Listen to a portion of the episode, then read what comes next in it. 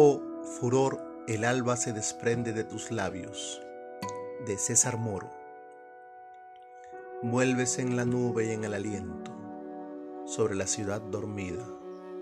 Golpeas a mi ventana sobre el mar, a mi ventana sobre el sol y la luna, a mi ventana de nubes, a mi ventana de seno sobre frutos ácidos, ventana de espuma y oleaje sobre altas mareas vuelven los peñascos en delirio y la alucinación precisa de tu frente.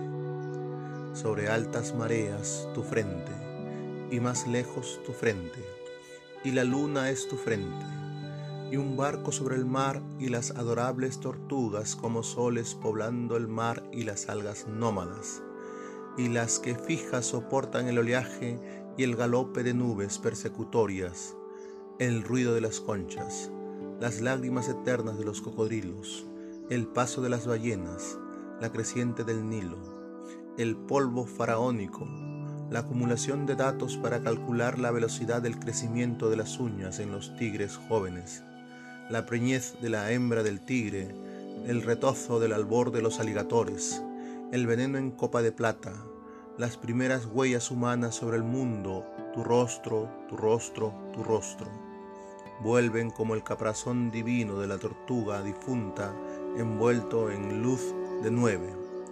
El humo vuelve y se acumula para crear representaciones tangibles de tu presencia sin retorno. El pelo azota el pelo, vuelve, no se mueve. El pelo golpea sobre un tambor finísimo de algas sobre un tambor de ráfaga de viento. Bajo el cielo, inerme, venciendo su distancia golpea sin sonido. La fatalidad crece y escupe fuego y lava y sombra y humo de panoplias y espadas para impedir tu paso. Cierra los ojos y tu imagen y semejanza son el mundo. La noche se acuesta al lado mío y empieza el diálogo al que asistes como una lámpara votiva, sin un murmullo parpadeando y abrazándome con una luz tristísima de olvido y de casa vacía bajo la tempestad nocturna. El día se levanta en vano. Yo pertenezco a la sombra y envuelto en sombra yazgo sobre un lecho de lumbre.